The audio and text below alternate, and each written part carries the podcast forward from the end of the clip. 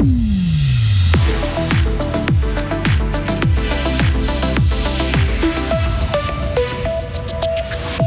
Peter Alexic chez Fribourg Olympique, c'est terminé après 10 ans de collaboration. La pauvreté a augmenté ces dernières années, mais les chiffres sont probablement même sous-évalués. Et une charte engage à cuisiner local, équilibré et de saison. Bilan après deux années d'utilisation. Météo, poursuite de conditions changeantes de demain à dimanche, mais globalement peu de pluie. Hugo Savary, bonjour. Bonjour Greg, bonjour à toutes et à tous. Ce n'est pas une page qui se tourne, mais un chapitre du basket fribourgeois qui euh, se clôt. Peter Alexic rangera son costume d'entraîneur du Fribourg Olympique au terme de la saison en cours. En dix saisons, il aura permis au club fribourgeois d'atteindre des sommets, à savoir décrocher 13 titres majeurs, sans oublier les 4 supercoupes. Jamais aucun entraîneur n'avait réussi de telles performances à Fribourg. Philippe de Gautreau, le président de Fribourg Olympique, prend acte de la décision de Peter Alexic avec émotion. C'est pour moi non pas un choc, mais c'est la vie. On doit évoluer, personne n'est irremplaçable. Il faut voir ce départ comme un, défi et un possible tremplin pour d'autres ambitions, pour d'autres développements dans le club. C'est un modèle qui a très très bien marché. À mon avis, pendant dix ans, il n'y a pas de saison de trop. Est-ce qu'il y aurait pu en avoir une, deux en plus? C'est trop tard pour y penser mais je crois qu'on peut remercier beaucoup Peter pour ce qu'il a fait et puis d'avoir aussi réussi à réunir les conditions autour qui lui a permis de développer le club de cette manière. Peter Alexic avait succédé en 2013 à Damien Leroll. Sa future destination et le nom de son successeur ne sont pas encore connus. Vous entendrez une réaction de Peter Alexic dans une quinzaine de minutes dans le journal des sports. La pauvreté augmente en Suisse, c'est une tendance depuis des années. 6,7% de la population était considérée comme pauvre en 2014. Six ans plus tard, ce taux monte à 8,5%.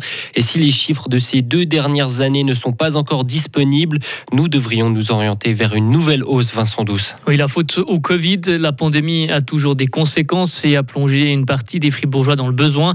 L'inflation pèse aussi lourd dans le budget des ménages. Assurance maladie, factures d'électricité les factures prennent l'ascenseur. Caritas pointe aussi du doigt la façon de placer, de calculer le seuil de pauvreté. Il se définit sur la base d'un minimum social vital.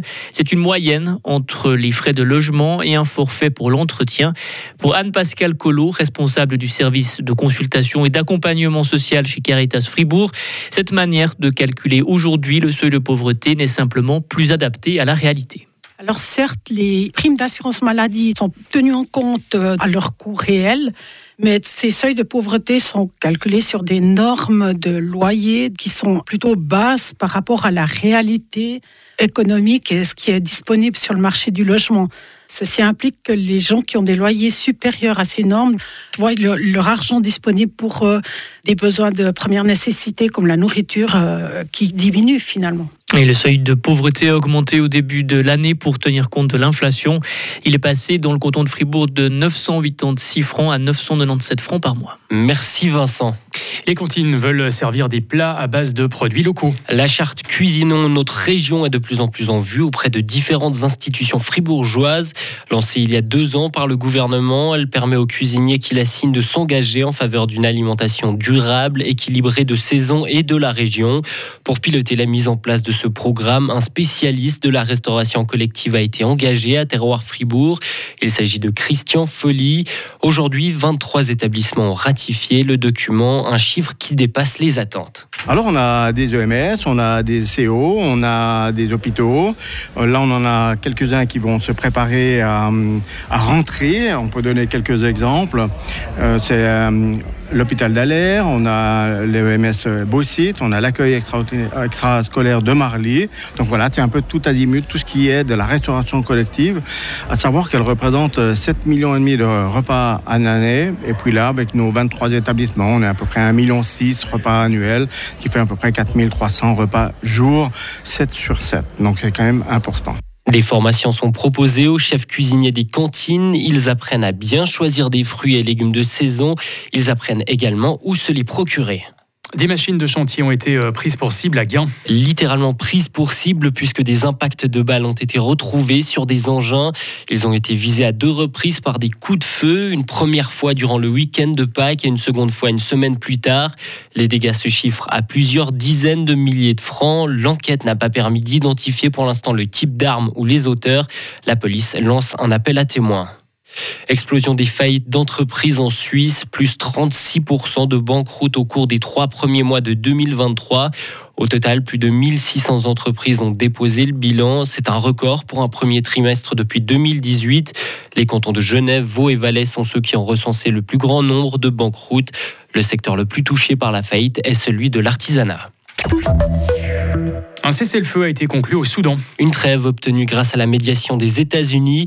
Cette pause de 72 heures est entrée en vigueur ce matin suite à 10 jours de combats qui ont fait plusieurs centaines de morts et provoqué un exode massif. Pour l'heure, on ignore encore si l'armée régulière et les paramilitaires ont bel et bien cessé les combats. Depuis le début des hostilités, plusieurs pauses ont été annoncées par les deux camps, à chaque fois brisées, les belligérants s'accusant mutuellement. Et c'est un grand soulagement. Ignazio Cassis s'est exprimé ce matin après le retour en Suisse du personnel de l'ambassade helvétique à Khartoum, au Soudan justement. Il reste néanmoins toujours une trentaine de doubles nationaux qui souhaitent encore quitter le pays. Le Conseil fédéral a indiqué chercher des solutions pour les rapatrier au plus vite et d'autres pays continuent leurs évacuations également. La France a évacué 538 personnes, dont 209 Français. Et pour terminer, la Turquie a lancé une vaste opération antiterroriste. La police a visé le parti des travailleurs du Kurdistan, le PKK en particulier. Au moins 110 personnes ont été arrêtées, parmi elles des avocats, des journalistes ou encore des acteurs culturels. L'opération a été menée dans 21 provinces du pays. Cette vague d'arrestations intervient à trois semaines des prochaines élections présidentielles dans le pays.